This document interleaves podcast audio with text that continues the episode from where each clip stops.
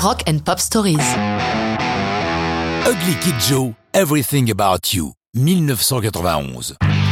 Pourquoi ce drôle de nom, Ugly Kid Joe? Parce qu'à l'origine, les membres du groupe devaient jouer avec un groupe glam nommé Pretty Boy Floyd. Et ce choix parodique de nom de baptême reflète bien ce qu'est Ugly Kid Joe, un groupe qui ne se prend pas au sérieux et qui manie la moquerie à merveille. Eux-mêmes, à leur début, se décrivent comme une bande de trous du cul, des ringards stupides de Santa Barbara. Le logo de leur premier disque, un EP, est directement inspiré des dessins des Garbage PL Kids, plus connus en France sous le nom de Krados, et qui eurent leur heure de gloire dans les 90s.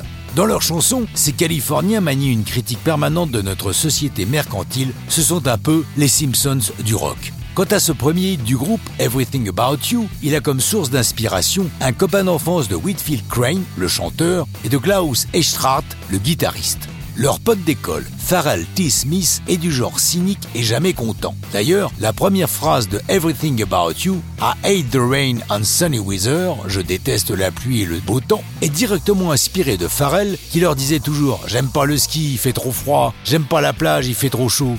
Comme on peut le constater, on n'est pas dans la chanson un message, mais on se marre. Ils n'ont aucun mal à décrocher un contrat de disque. En ces débuts des années 90, tous les labels sont à l'affût de groupes qui ont plus ou moins un son grunge, le son du moment. Une fois signé leur contrat avec Polygram, ils sortent un EP qui contient une première version de la chanson.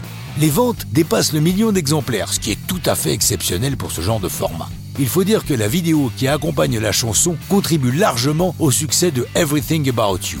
Dirigée par Thomas Mignoni, elle ne coûte que 5000 dollars, dont une partie est dépensée pour acheter des poupées gonflables que les membres du groupe utilisent comme des cerfs-volants.